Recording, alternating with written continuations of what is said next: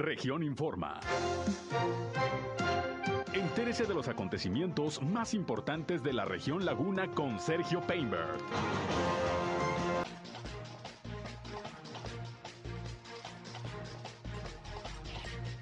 A partir de este lunes pasa Durango al semáforo epidemiológico en color amarillo.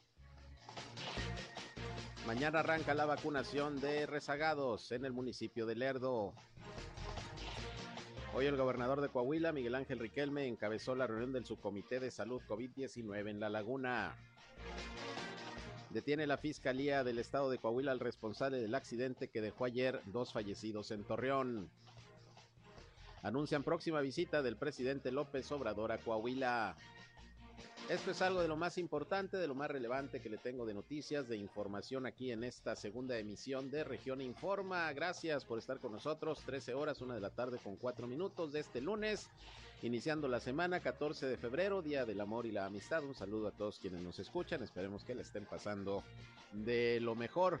Ya estamos listos para informarles aquí a través del 103.5 de frecuencia modulada Región Radio, una estación más del grupo Región, la Radio Grande de Coahuila. Acompáñenos, quédense con nosotros. Yo soy Sergio Peinbert, usted ya me conoce. Vamos a la información. El clima. Pues bien, aquí amanecimos con un poquito de frío, ya no tanto como en el fin de semana. Amanecimos hoy con una temperatura de 3 grados centígrados. Eh, se espera que hoy por la tarde tengamos temperaturas de hasta los 29, 30 grados centígrados, temperaturas cálidas. Ya las temperaturas frescas o templadas por la tarde se están alejando cada vez más de la comarca lagunera. Ya estamos teniendo temperaturas un poquito más agradables hacia las horas de la tarde. Aún y cuando, bueno, para mañana estamos esperando nuevamente temperaturas entre los 4 a 6 grados centígrados, todavía frescas a templadas por la mañana. va a empezar a calentarse un poquito más el medio ambiente hacia las horas de la tarde, entonces bueno, ya vamos a tener temperaturas cálidas. El clima.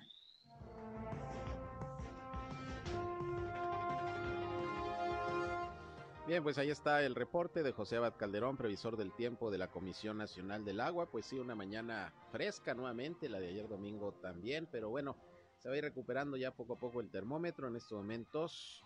Aquí en eh, región radio tenemos 18 eh, grados de centígrados de temperatura, es lo que muestra nuestro termómetro. Aquí en el 103.5 de frecuencia modulada, hace calorcito, está el día soleado.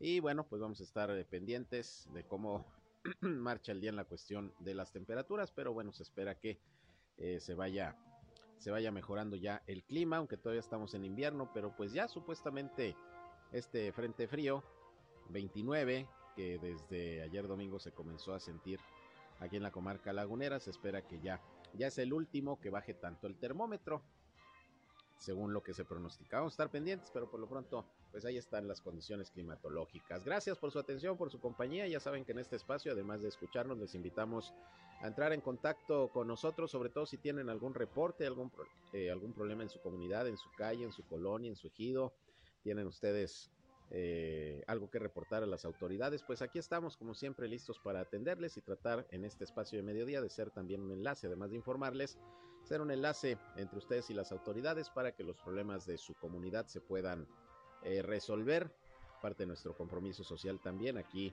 en Región Radio.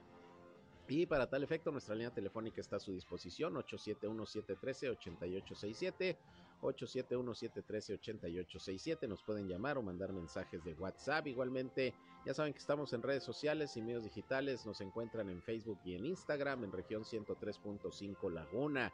Igualmente, ya estamos transmitiendo en vivo y en directo por Facebook Live, nuestro espacio noticioso. Un saludo a quienes ya se suman a esta transmisión en vivo y en directo desde nuestra cabina de radio. Ya a mí me encuentran en Sergio Peinber Noticias. Ahí estamos también en Facebook, en Twitter, en YouTube, en Instagram y en sergiopeinber.com, mi portal web de información que les invito a visitar. Ahí estamos listos como siempre para, eh, siempre para eh, informarles y están nuestros enlaces para que escuchen nuestras transmisiones de radio. Y bueno, 13 horas, una con 7 minutos, vámonos a la información.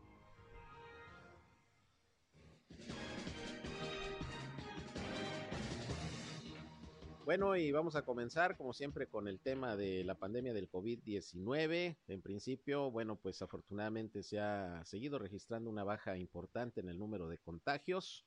diarios. Parece que vamos avanzando ya en cuanto al, término de, de, esta cuarta ola de la pandemia del COVID-19 que sigue viva, pero afortunadamente ya con menos casos, no así en la cuestión de fallecimientos, que sobre todo en Coahuila se siguen presentando bastantes. En el último reporte fueron 30 las personas fallecidas que se dieron a conocer, aunque el número de contagios pues ya anda por abajo de los de los 400 cuando llegamos a tener hasta 1700 eh, diarios en esta en esta nueva ola de la pandemia. En Durango, pues también las cifras han venido bajando afortunadamente, también el número de decesos, la hospitalización, por lo que a partir de hoy Durango, como ya se había adelantado desde la semana pasada, está en semáforo amarillo de riesgo epidemiológico, es riesgo epidemiológico moderado, eh, ya pasó del naranja al amarillo y bueno, ojalá que pronto esté en verde y estamos esperando a ver qué pronunciamientos hay al respecto también hoy por parte de las autoridades en Coahuila. Hoy el gobernador Miguel Ángel Riquelme Solís, como cada eh, inicio de semana, encabezó aquí en Torreón la reunión de su comité. Estamos en espera pues de la información que, que se dio a conocer ahí, los acuerdos que se tomaron para eh, transmitírselos de manera inmediata. Por ahí anda mi compañero Víctor Barrón cubriendo como siempre la noticia. Pero bueno, vámonos con Durango. Primero, Sergio González Romero, secretario de Salud del Estado, dio el reporte diario de la situación del COVID-19, cómo van los contagios. Estos son en principio los números. Son 64.127 casos positivos con 3.282 defunciones. Hoy reportamos 13 casos, 6 mujeres y 7 hombres, de los cuales 6 fueron de Sandimas, 3 de Durango y de 3 de Gómez Palacio y uno de Lerdo. Durango municipio sigue a la cabeza con casi 35 mil casos, seguido de Gómez Palacio con 13 mil y Lerdo eh, con poco más de 3 mil, Polo Nuevo casi con 2 mil, Santiago con poco más de mil, igual que Novedial, Canatlán, Sandimas y abajo de mil Cuencama y Guadalupe Victoria. Son 1.035 casos activos, en donde el municipio de Durango y Gómez Palacio y Sandimas es la mayor cantidad de activos. Las comorbilidades no se mueven, hipertensión, obesidad y diabetes y otras enfermedades son complicaciones de esta eh, complicantes que pueden afectar al paciente que es afectado por el COVID. En vacunación vamos bien.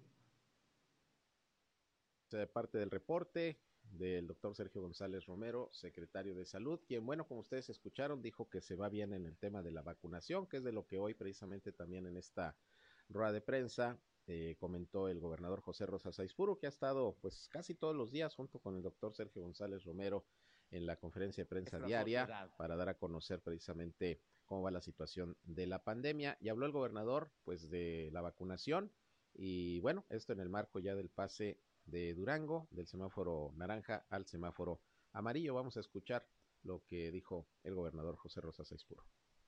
Hoy lunes deseo compartirles que la semana que concluyó se lograron aplicar cerca de 50 mil vacunas en varios municipios del estado este día estaremos atendiendo, como ustedes ya lo saben, a personas rezagadas en el municipio de Durango y el día de mañana, martes, continuaremos con la vacunación de personas de 30 a 49 años de edad en las instalaciones de la. Así es que reiterar la invitación para quienes no se han vacunado que acudan el día de hoy para que se les aplique ya sea la primera o la vacuna, o si le falta alguna de, las mismas, pues que puedan acudir. Así como recordarles a nuestros amigos también de la laguna que las tareas de vacunación continuarán a partir de este martes en el municipio de Lerdo.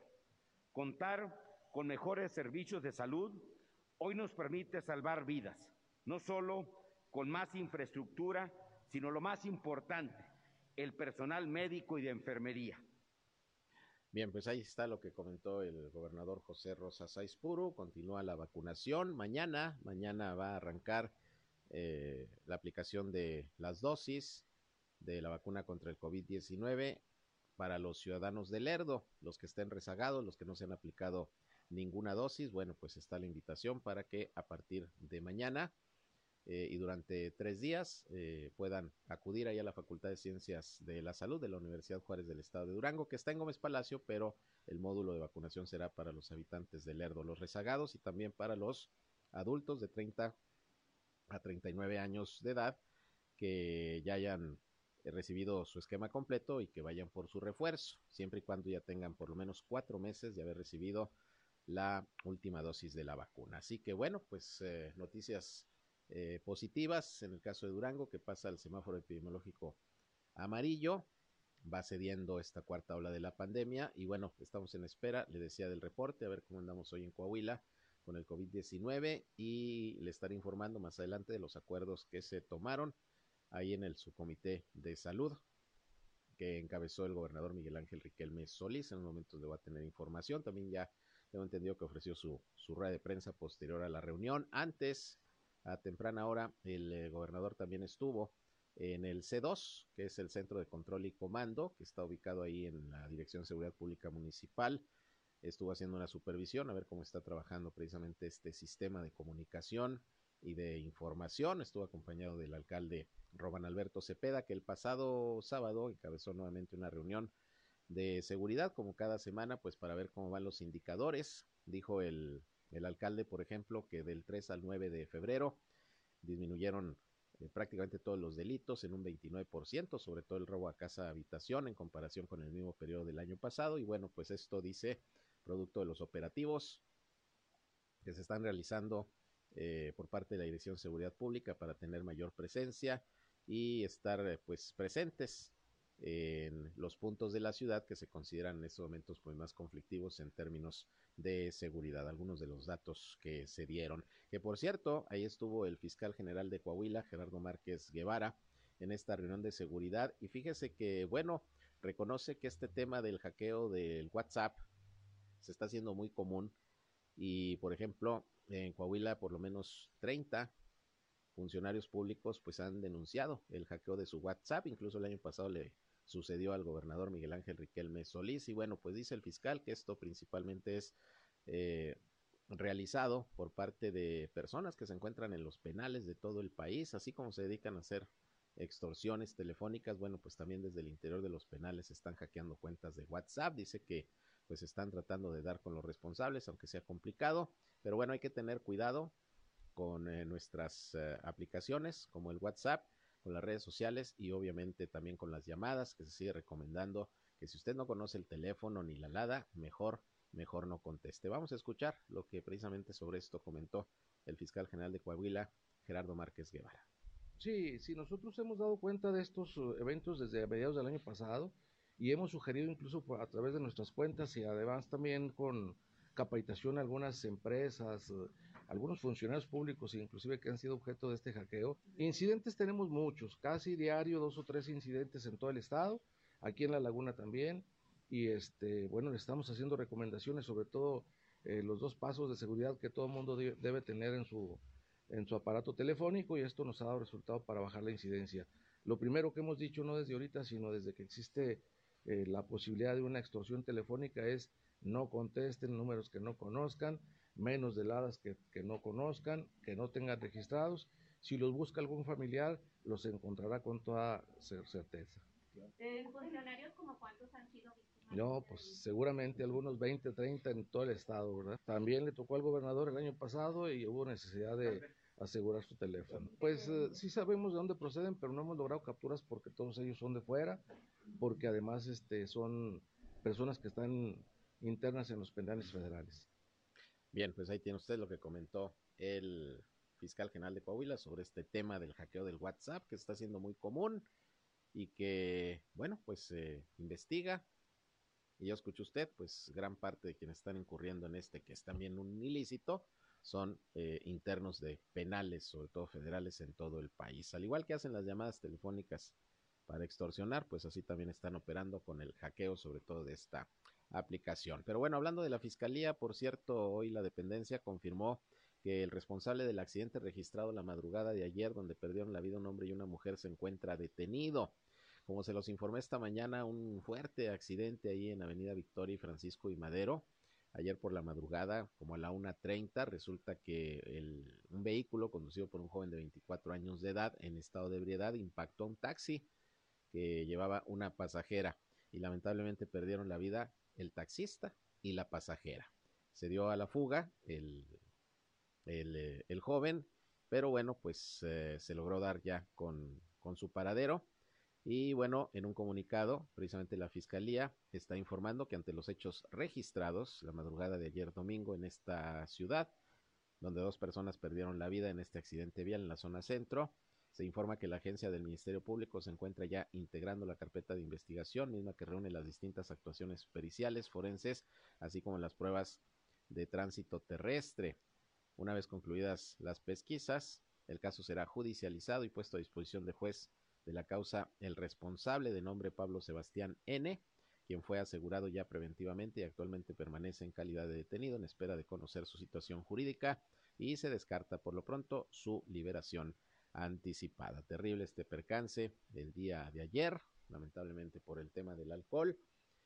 Y fíjese usted, dos personas, dos personas fallecidas. Y lo que son las cosas, apenas la semana pasada le daba a conocer a usted la información respecto a una campaña de concientización, sobre todo dirigida a los jóvenes, por parte de, de los uh, eh, bares, restaurantes, bar, que conforman diversas organizaciones, sobre todo los que eh, funcionan ahí por el Distrito Colón, el Paseo Morelos, anunciaron una campaña de concientización para no manejar bajo los influjos del alcohol, sobre todo dirigida a los jóvenes. Y mire, se da esta campaña y este mismo fin de semana ocurre esta tragedia provocada por la ingestión de alcohol así las cosas. Allá en Gómez Palacio, pues el fin de semana también fueron detenidas 36 personas. Bueno, se levantaron 36 infracciones a igual número de personas que se les detectó manejando bajo los influjos del alcohol y 14 de estas personas fueron enviadas al juez cívico porque iban en tercer grado de ebriedad, eh, es decir, hasta las manitas y 24 vehículos también fueron enviados al corralón,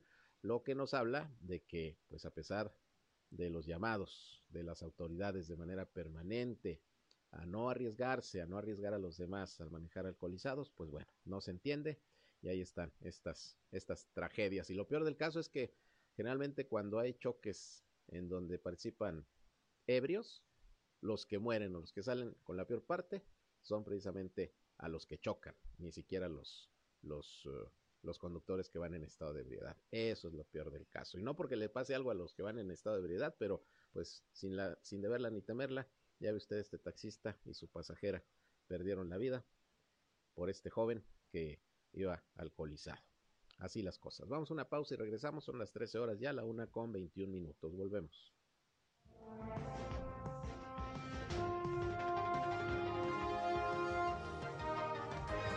Región Informa. Ya volvemos. Al aire, región 103.5. Continuamos en región Informa.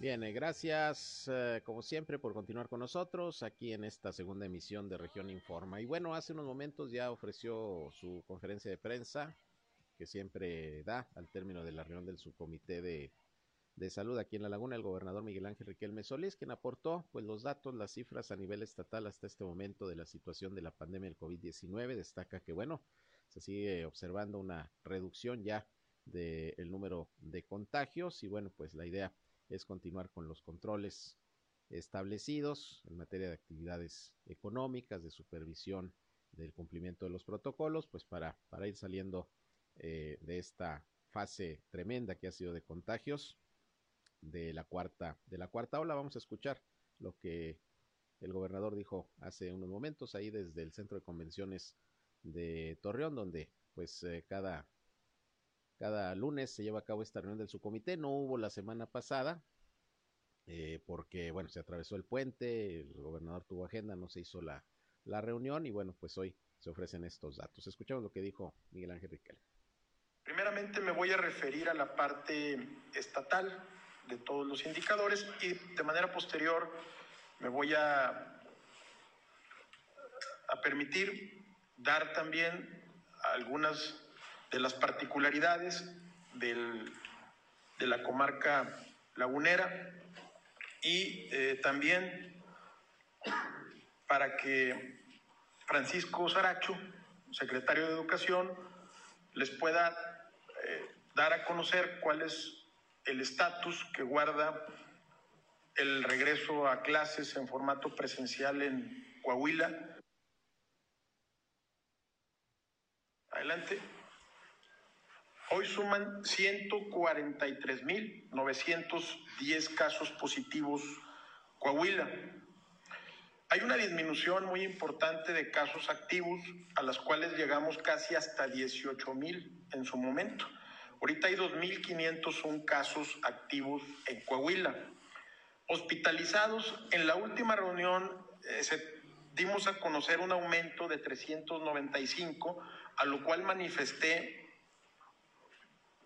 eh, que tenía la confianza de que en las próximas semanas habría alguna disminución importante y por ende hoy reporta Coahuila 189 casos, 189 hospitalizados, 8.519 lamentables defunciones y en aumento las pruebas de PCR en número, porque realmente estas semanas también hubo una disminución en solicitud ya por parte de las y los coahuilenses y eh, en aumento pues las pruebas de antígeno que son ahora las que nos pueden dar un indicador rápido de la presencia de, del, del virus. Bien, pues ahí los datos que proporciona el gobernador Miguel Ángel Riquelme al día de hoy de la situación del COVID-19, pues bajó bastante el número de hospitalizados. El sábado se reportaban casi 240, hoy bajó a menos de 200 y bueno, esto es parte pues de lo que se comienza a observar en cuanto a lo que tiene que ver con la situación de esta cuarta ola de la pandemia. Y pues hay que seguir luchando, no bajar la guardia, continuar con los cuidados, con los protocolos, vacunarse. Por cierto, les reitero que hoy continúa la vacunación en el Hospital General para rezagados y para adultos de 40 a 49 años que ya pueden ir por sus refuerzos y tienen por lo menos cuatro meses de que recibieron la última dosis para completar el esquema. Nada más que a partir de hoy inicia eh, la atención de manera peatonal durante los primeros días de febrero y hasta el viernes, porque los fines de semana no, no se vacuna, eh, fue a través del método vehicular por drive-thru, pero a partir de hoy es eh, peatonal la atención que se va a dar el hospital general. Ahí está como módulo de vacunación permanente y hasta el próximo 28, eh, hasta el 28 de febrero van a estar ahí vacunando. Ya de plano, si usted no quiere vacunarse es porque pues no, no, no ha entendido lo importante que es recibir la dosis, porque es la única manera que en estos momentos tenemos para podernos eh, salvar de una hospitalización o de una enfermedad grave y la muerte por COVID-19. Entonces, Hospital General sigue la vacunación para rezagados, los que no se han puesto ni una dosis. Bueno, pues ahí, de manera peatonal a partir de hoy, en el Hospital General de Torreón y les reitero que mañana empieza la vacunación también de rezagados y de 30 a 39 en el refuerzo allá en la Facultad de Ciencias de la Salud de la UGED, ahí en Gómez Palacio, sin embargo es la vacunación para los habitantes de Lerdo. Y bueno, hablando de los cuidados que se siguen eh, necesitando tener para evitar contagios de COVID-19, pues está el evitar aglomeraciones o eventos muy concurridos. Y bueno, como le informé desde esta mañana, pues eh, el fin de semana las autoridades del estado en coordinación con el municipio que llevan a cabo el operativo cero tolerancia para verificar que se cumplan los protocolos sanitarios, pues dieron con una pachangota que se estaba dando ahí en una quinta de la colonia División del Norte, donde había casi 300 personas, en su mayoría jóvenes, de estas fiestas que se convocan a través de las redes sociales. Y aparte de que estaban cobrando cover de entre 40 a 50 pesos, pues había alcohol. Según eh, el titular del área de control de padrones del gobierno de Coahuila, César Alvarado, pues no estaban vendiendo ahí el alcohol, pero sí los chavos, si pagan su cover, podían meter su, sus bebidas. De manera que se encontraron con 50 menores de edad, por lo menos alcoholizados. Y bueno, pues se tuvo que aplicar el protocolo correspondiente a través de las autoridades que atienden a los menores, se les habló a los padres de familia y este negocio pues fue clausurado. ¿Qué es lo grave del asunto? la aglomeración, casi 300 personas, obviamente sin respeto a los protocolos sanitarios, cero cubrebocas, cero filtro sanitario y aparte la ingestión de alcohol en menores de edad. Vamos a escuchar cómo estuvo la situación precisamente de la clausura de esta pachanga. Ahí en la colonia División del Norte es César Alvarado, el titular del área de control de padrones, quien explica. Exacto. a nosotros nos llega un reporte ciudadano aproximadamente como a las doce y media de la noche ah, llegamos al lugar y encontramos más de 250 personas dentro de este establecimiento sin denominación. Lo que comentamos, interactuamos ahí con las personas que dijeron ser los propietarios, que era una fiesta, pero más sin embargo, eh, preguntando ahí con los mismos asistentes, comunicaron que fue una fiesta que se convocó por medio de redes sociales con un costo de 40 pesos para ingresar y a simple vista detectamos ciertos menores de edad. Primero, para permitir la salida de las personas para desaforar, eh, solicitamos la credencial del lector. Ahí van saliendo los mayores y se queda el grupo de menores y, y hacemos que le llamen a sus padres para que vaya a recogerlos. La fiesta, como fue un cover, ingresan todo número de personas, pero el tema es que no, se vende el alcohol ahí. Llevan su alcohol a la fiesta. Entonces ahí a simple vista detectamos un número de algunos 40, 50 menores de edad.